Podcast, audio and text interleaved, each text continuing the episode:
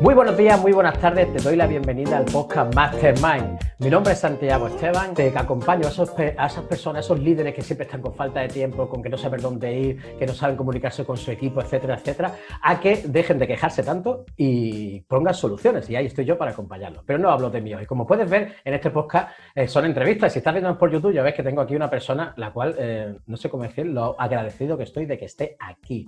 Recuérdame una cosa, que sin desarrollo personal no hay desarrollo profesional esto deberías tenerlo siempre en la cabeza si quieres emprender, si quieres tener un proyecto o en la vida misma. Así que hoy tengo el placer de, presentaros a Enrique de Mora. Para mí, eh, realmente es un privilegio tenerlo aquí conmigo. Eh, notaréis este pequeño nerviosismo de tenerlo aquí, pero voy a decir cuatro cositas de Enrique que, bueno, eh, como sabéis la mayoría, si no ya lo digo yo, Enrique es consultor estrategio, es escritor, es conferenciante, es muchísimas cosas. Pero yo me quedo con algo que a mí me ha, me ha llegado mucho, ¿no? Que es cualquier cosa que le pida a este hombre, es que siempre está dispuesto a ayudarte. Es humilde y agradecido y encima colaborativo. O sea, yo no sé qué más se puede pedir de este hombre. Yo me voy a callar y quiero saludar ya. Enrique, ¿qué tal? Muy buenas tardes. ¿Cómo estás? Muy bien, Santiago. Gracias por, por invitarme y gracias por lo que has dicho. Todo muy exagerado.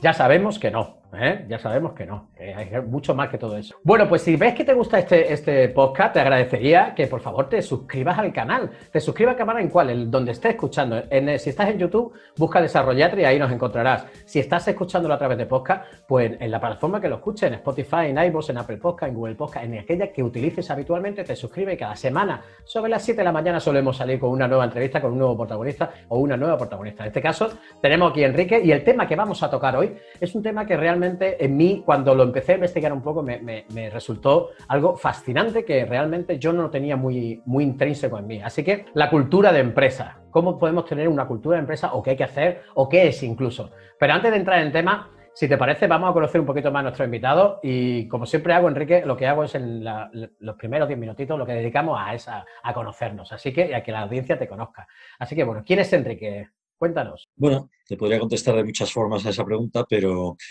eh, empezaré diciendo que soy un barcelonés afincado en Madrid desde hace algunos años. Soy un apasionado de la vida y, si tuviera que definirme en una palabra, eh, diría que soy curioso. Curioso en el mejor sentido de la expresión. De hecho, eh, cuando, bueno, cuando participo en alguna que otra reunión, profesional o no profesional, pero si viene un poco al caso, si, no es una reunión muy masiva, me, me, divierte un poco jugar con eso ¿no? y preguntarle a todo el mundo, oye, ¿cómo os definiríais cada uno con una sola palabra? Y como yo soy el que pregunto, pues tengo el privilegio de contestar el último y entonces ahí digo que, soy curioso. ¿no? Curioso, me encanta aprender, me encanta disfrutar de la vida, aprender y disfrutar creo que son dos motores eh, muy buenos. ¿no? Soy padre de dos hijos a los que intento inculcar también ese sentido de la curiosidad y, bueno, para rematarlo así, Santiago, pues eh, también estoy muy eh, obsesionado, diría, con gestionar mi energía y mis emociones, con tener el nivel de energía adecuado para tomar decisiones, muy cinéfilo, muy lector, muy rockero eh, y musical en general. hago juego a tenis, corro, ahora mucho menos que antes, pero corro. Y para terminar con algo que tú has dicho al presentarme, pues fruto de la pandemia, al, al disminuir drásticamente mi nivel de viajes, pues decidí que iba a dedicar un poquito de, mi tiempo a LinkedIn en particular y, a, bueno, colaborar, aprender a través de LinkedIn, ayudar, vender. LinkedIn sirve para muchas cosas y ahí estoy en plan muy colaborativo y la verdad es que me divierte mucho. La verdad que sí, yo agradezco a la red social porque fue la que nos puso en contacto en, una, en un evento, ¿te recuerdas? El liderar de nuevo con, con Miriam y, demás. Y es que fue, yo me, cuando me, te vi, digo, me quedé así un poco, no puede ser. Y además, ¿te acuerdas? Recuerda, que dije, creo que me he equivocado. Y fuiste tú que me dices, si estás aquí es por algo. Y es como, cállate, Santi, y aprovecha y disfruta del momento. Lo cual, cada vez que lo recuerdo, es algo maravilloso. Bueno, Enrique, y mm, yo sé que tienes web, enriquedemora.com, tienes muchos proyectos, has escrito un libro hace muy poco, pero eh, ¿qué podemos encontrar así en tu web? ¿Qué, qué, ofreces? Que, aparte, yo sé que es todo consultor estratégico, pero ¿cómo lo podríamos definir para que la audiencia, así en pocas palabras, te tengan en un punto de vista? Soy, soy, o sea, precisamente a, base de, ir haciendo muchas cosas en el mundo empresarial desde hace ya bastante tiempo, pues eh, mis temas son, son, son, unos cuantos y son amplios, pero todos se mueven alrededor de la gestión empresarial, ¿no?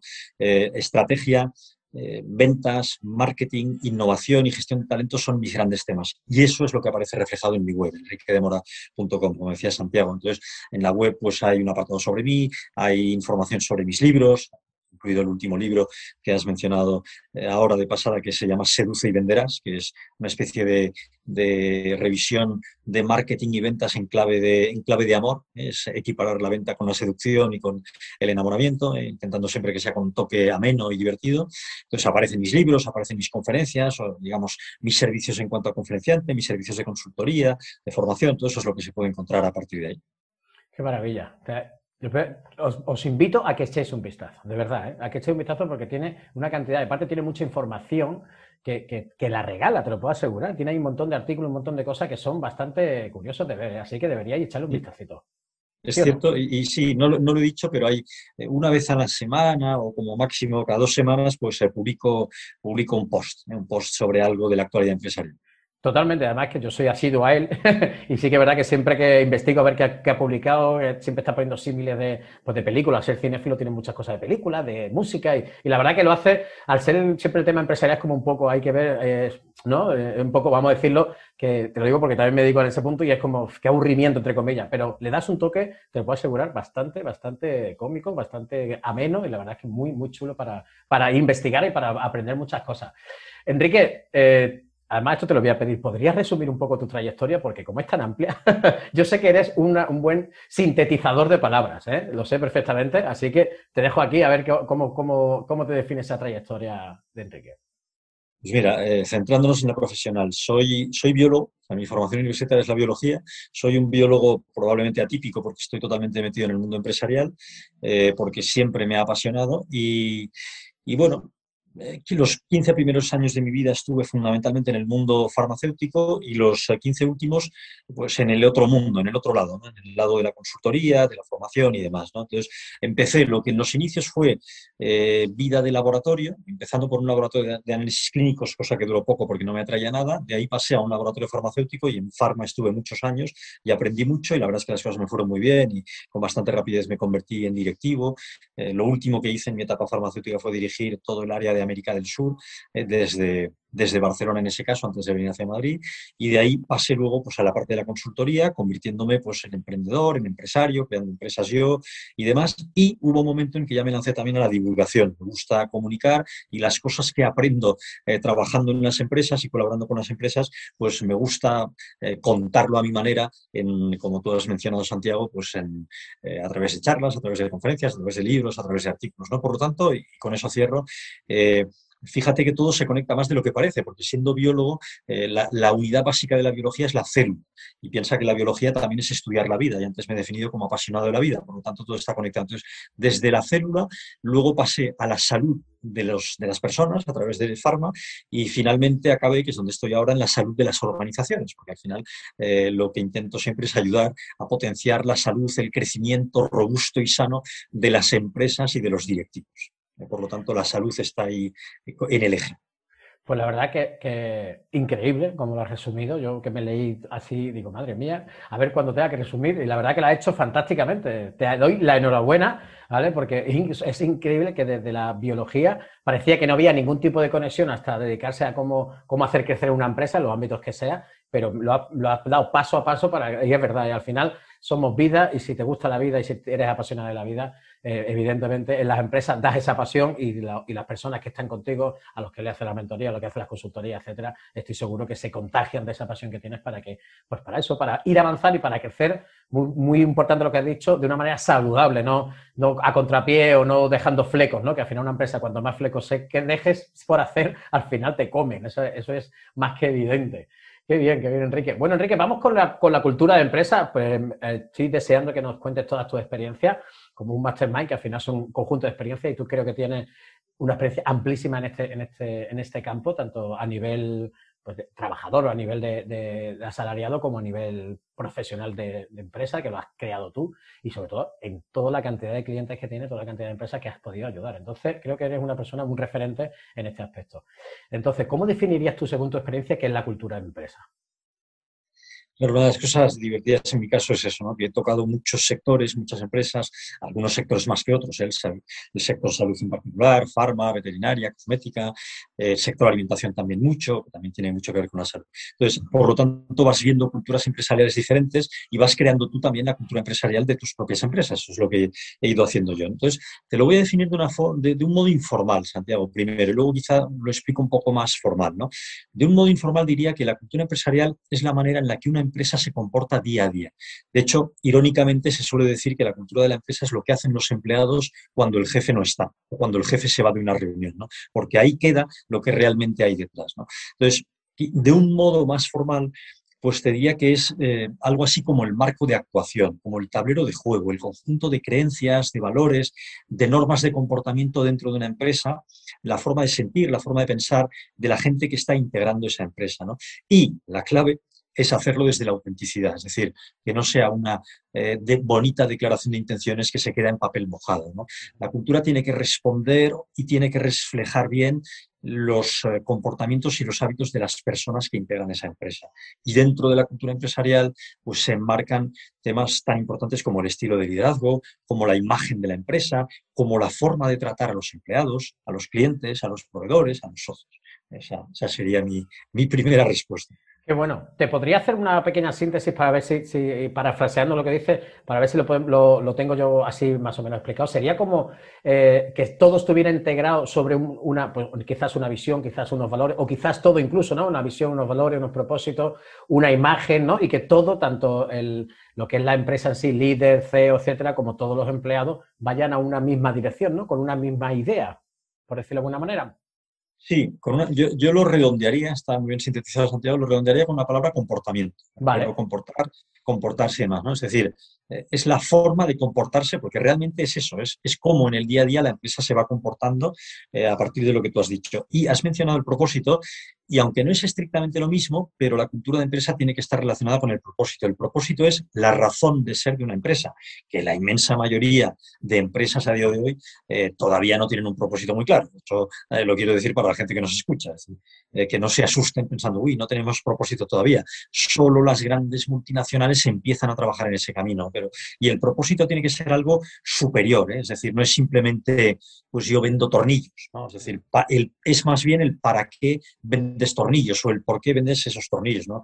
Harley Davidson vende motos, pero su propósito no es vender motos. Harley Davidson vende libertad, sentido de la libertad. Ese sería el propósito. Y para lograrlo, pues vende motos. Correcto, sí, sí, yo he, que he estudiado varios temas de, los propósitos empresariales, igual Coca-Cola no vende, no vende la bebida, claro, lo que vende es alegría, el vivir el momento, etcétera.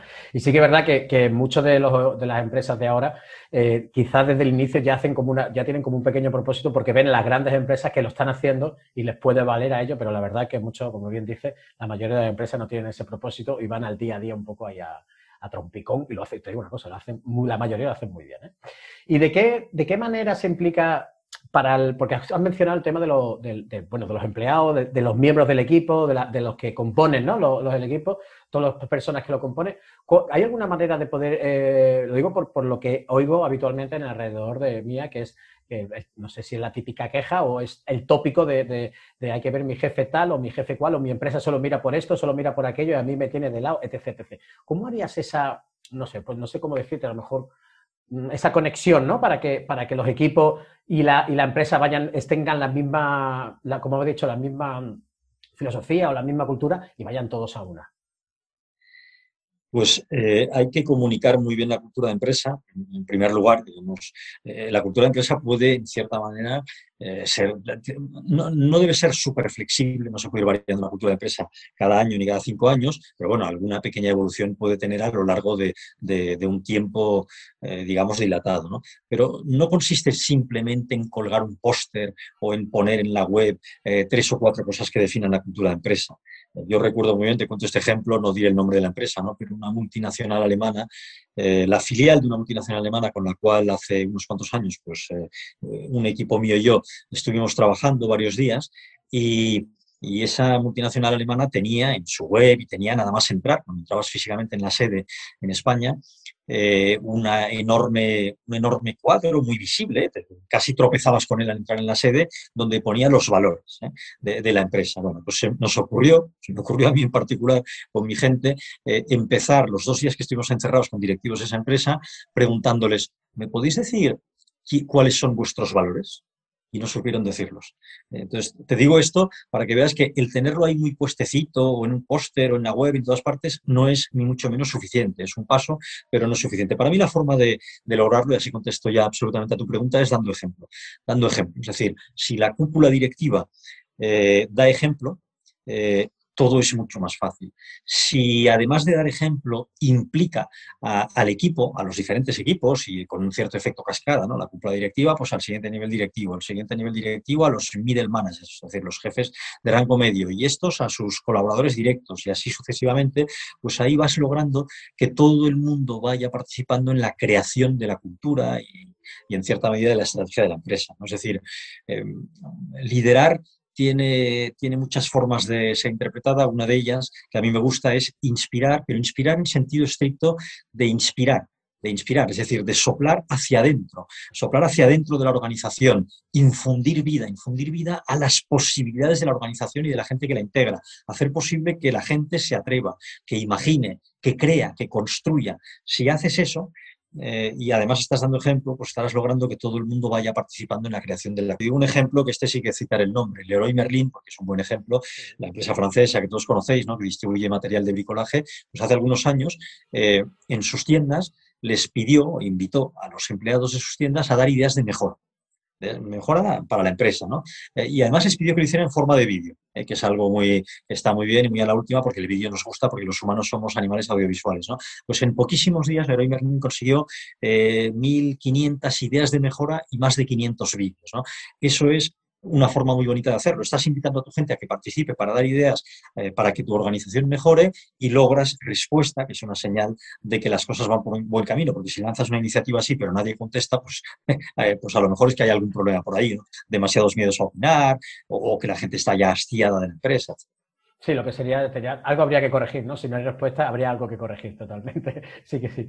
Bueno, ¿y, esto se puede medir de alguna manera? ¿Hay alguna manera de medir este tipo de compromiso? No sé si hay alguna herramienta o, hay alguna cosa, algún tipo de, medición, de decir, pues la, no sé, las personas están implicadas en un X por ciento y a partir de ahí tomar una serie de medidas y demás. No sé si podríamos entrar en herramientas, si habláramos con gente de recursos humanos, pues eh, podríamos entrar en herramientas muy concretas y más o menos complejas para hacer cosas de ese tipo. Yo te digo dos, eh, muy sencillas, porque, porque creo en la simplicidad. Y cuanto más avanzo en la vida, más, más creo en la simplicidad y en la sencillez. Una es la rotación la rotación, es decir, eh, la tasa de rotación, cuánta gente se va de tu empresa. si se te va la gente en, un grado excesivo, es señal de que no está funcionando bien la empresa. Eh, o de que no está, de que no hay un compromiso por parte de la gente. Si en cambio no se va la gente o se va en un porcentaje mínimo, pues eso es muy buena señal. A mí eso me parece un, grandísimo indicador. Y otro eh, son los resultados. Los resultados entendiéndolos cada cual eh, como quiera, ¿no? Pero pueden ser resultados estrictamente cualitativos, en euros, en dólares o en lo que quieras, es decir, facturación, rentabilidad y demás, pero también resultados cualitativos, ¿no? Pues queremos ser la primera empresa de España o del mundo o de Barcelona en tal cosa. Eh, si lo que pretendes conseguir lo vas consiguiendo, creo que también estás obteniendo la medida de que tu gente, de que tus empleados están comprometidos. Por lo tanto, fíjate, rotación y resultados, dos palabras que empiezan por R, que creo que son bastante claras a la hora de evaluar el nivel de compromiso.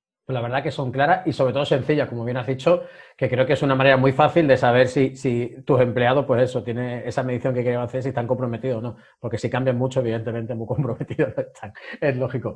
Enrique, ¿tú nos podías dar, no sé si dos, tres o un consejo en base a, a cómo crear esa cultura, en ese, a ese, no sé, ese empresario ¿no? que empieza a tener ya una serie de empleados, por pocos que sean, y necesita inculcarle lo que, lo que esa persona tiene en la cabeza para que todos los que estén en su alrededor, da igual que sean empresarios, creo que, que sean empleados, que sean de su equipo o que sean incluso gente que les viene a proveer, ¿no? los proveedores. ¿Qué, qué, consejo le podríamos dar a esta persona para que desde base, como tú bien dices, tenga ya una empresa saludable, por lo menos en este aspecto de la cultura de empresa? Pues, eh, bueno, podríamos decir unos cuantos. Eh, uno, celebrar los éxitos, por pequeños que sean. es una forma maravillosa de avanzar. Y celebrar los éxitos no significa fletar un cohete a la luna. Eh, puede significar tomar un pincho de tortilla con una caña en el bar de abajo, pero celebrar los éxitos. Eso es algo que va generando eh, sentido de equipo, compromiso y ganas de seguir avanzando para escalar hacia el siguiente peldaño. Otro, reconocer reconocer. Es decir, eh, la gente, las personas necesitamos que otros nos digan algunos lo necesitan quizá excesivamente, ¿no? pero eh, que nos digan, especialmente los jefes, oye, esto lo has hecho muy bien, eh, sigue así, cuento contigo para el siguiente reto. por lo tanto, celebrar los éxitos y reconocer. Yo diría, en los tiempos que corren Santiago, y te añado, por lo tanto, un tercero y quizá un cuarto, diría que fomentando la agilidad de aprendizaje. Vivimos tiempos en que lo más importante es aprender y aprender rápido. El conocimiento y la, el saber, que era algo que se valoraba mucho hace unas décadas y este sabe mucho y demás, está ya no está en boga. ¿Por qué? Porque, porque cambia muy rápido. Las cosas cambian tan rápido que ya no es esa historia de, uy, cuánto sabe, qué culto es y demás. ¿no? El asunto va de saber aprender rápido porque todo va cambiando con mucha rapidez. Entonces yo creo que una organización que fomente la agilidad de aprendizaje, que es un concepto que se lleva mucho, creo que está muy bien. Antes se hablaba de que el saber no ocupa lugar, pues yo ahora lo que digo es una frase mía, es que aprender no ocupa lugar. ¿no? es decir, lo parafraseo. Y la cuarta el cuarto consejo, eh, ya, que lo hemos mencionado, lo has traído a colación antes, que era lo del propósito, pues diría eh, tener claro y es muy difícil esto, ¿eh? identificar muy claramente cuál es el propósito de tu empresa, cuál es el propósito de tu organización. hace muchos años leí un libro que me hizo gracia, que era un diccionario así humorístico de empresa, donde hablaba de que SA, lo que todos sabemos que es SA cuando aparece detrás de una empresa, significaba sin alma. Y obviamente todos sabemos que es sociedad anónima. Bueno, pues, pero a partir de ese chiste, el asunto va de que las empresas hoy en día tienen que tener alma.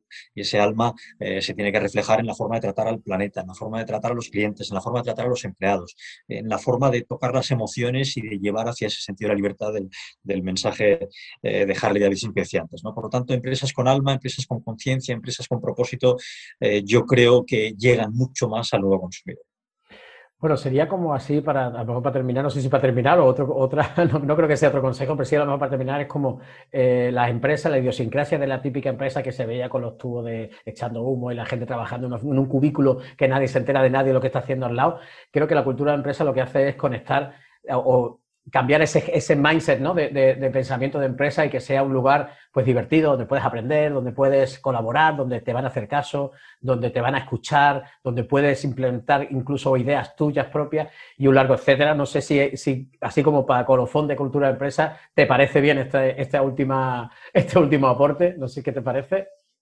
Eh, me parece muy bien y añado que no es fácil conseguirlo que no es fácil. Es decir, hay que trabajarlo, hay que trabajarlo de una forma alineada, eh, con constancia, con perseverancia y con coherencia. Tenemos aquí a Enrique de Mora, su formación es biología y un biólogo hablando de empresas. Pues sí, un biólogo hablando de empresas porque su trayectoria, su camino ha sido ir desde la biología poquito a poco avanzando hasta donde está ahora, que ahora se eh, lo que hace es consultor de empresa. ¿Por qué? Porque ha estado en muchos sectores, ha tenido muchísima experiencia y ha estado en diferentes puestos, tanto asalariado como eh, iniciativas o proyectos propios entonces, es un referente en, ese mundo de la empresa y en ese mundo de, estrategia. No he dicho que, él, se, aparte de ser una apasionada de la vida, lo que hace es que las empresas crezcan con salud, lo cual a mí esa frase me ha quedado, o que crezcan saludablemente, para no decir palabras que ha dicho de esa manera. Entonces, a mí eso me ha dejado, la verdad, que, que muy tocado, porque es verdad, muchas empresas crecen, crecen, crecen, pero después se dan cuenta que su cimiento no está bien hecho. Entonces, desde el principio, crecer saludablemente me parece algo maravilloso.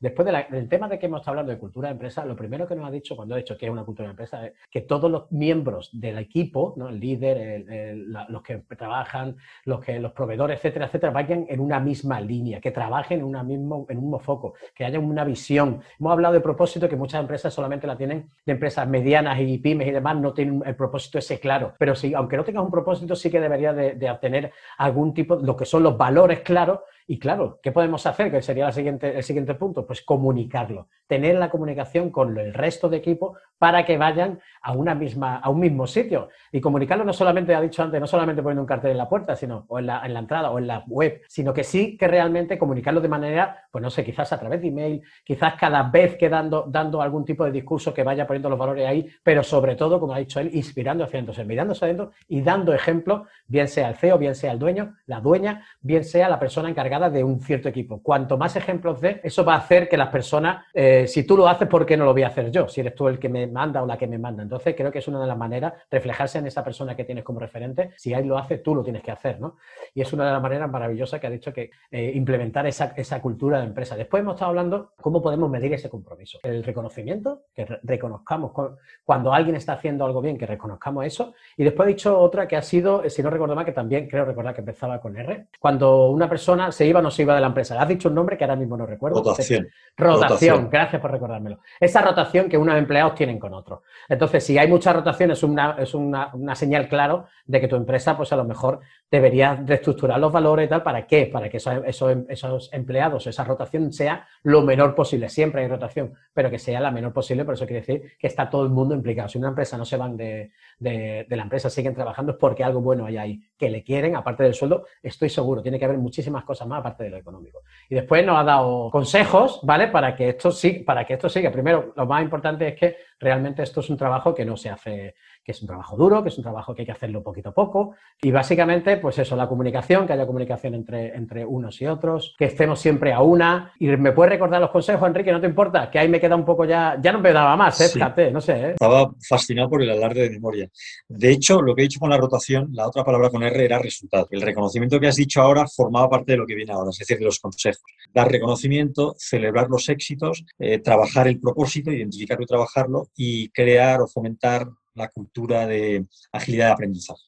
Pues te agradezco, casi llega al final, pero no llega. Bueno, no pasa nada. Para eso, para eso está Enrique, para recordarme ese, pequeño lapsus que he le pido disculpas, pero es que al no apuntar nada, pues a veces no soy una máquina, a veces se, me pierden palabras. Así que nada, Enrique, ¿dónde te puede encontrar la gente que quiere saber algo más de ti o si, quiere contactar contigo? ¿Dónde te puede encontrar? Pues es muy fácil, Santiago, eh, a través de la propia web, eh, www.enriquedemora.com. Ahí, aparecen formularios, a través de LinkedIn, estoy especialmente activo en LinkedIn, es la red, digamos, red preferida en estos momentos. Eh, también estoy en Instagram y yo creo que a través de cualquiera de esas tres vías es realmente fácil. Además, me gusta, o sea que os animo a que me contactéis y establezcamos el diálogo de lo que, de lo que procede. Además, aconsejo porque te puedo asegurar que a mí me dejó sorprendido. Nos conocimos y después, casi así un poco de soslayo, le dije que si quería colaborar y fue, vamos, súper. No, no, o sea, no, no, por favor, mándame, me comprometo contigo, me mandaba email, estuvimos viendo cómo hacer este, esta, esta grabación y la verdad que insto a todas las personas que quieran que contacten con Enrique porque la verdad que es una persona súper generosa y siempre está, siempre encuentra un rato para darte un consejo, para, para, hablar contigo, para dar su opinión. Te lo puedo asegurar que es maravilloso haber conocido. Bueno, pues hasta aquí hemos llegado. Llevamos aproximadamente unos 25, media hora creo que llevamos hablando. Te doy las gracias, Enrique, y a los oyentes les digo que por favor, que si les ha gustado, que más que mejor que compartir este, este, material, este contenido, para que le llegue al máximo número de personas. Si te ha gustado, compártelo. Si quieres seguir escuchándonos semana tras semana, suscríbete en ese canal o en ese podcast que escuche, en esa plataforma de podcast que escuche habitualmente, o vaya a Desarrollatre en YouTube y te suscribas. Si quieres saber cuál cualquier cosa de mí en hola.desarrollatri.com. Aquí me puedes mandar los emails que quiera, que contesto a todos. O si quieres venirte a la página web y registrarte como suscriptor de, mi web, pues perfecto, te llegará el podcast en un email empaquetadito y todas las novedades que veas en Desarrollate. Así que nada, te agradezco que hayas llegado hasta aquí y por lo visto, si das 5 estrellas en, en, en Apple Podcast, creo que es, fíjate cómo estoy yo, pues mejor que mejor, ya nos venimos arriba. Que nada, Enrique, muchísimas gracias por este rato. No te quito más tiempo. Muchas gracias por todo lo que nos ha ayudado, por todo lo que aporta y espero volver a verte por aquí, a ver si podemos hacer otra entrevistita para, para todas estas oyentes. ¿Te parece? Muy bien, nada, muchísimas gracias Santiago. Espero que les haya gustado la audiencia y cuando quieras.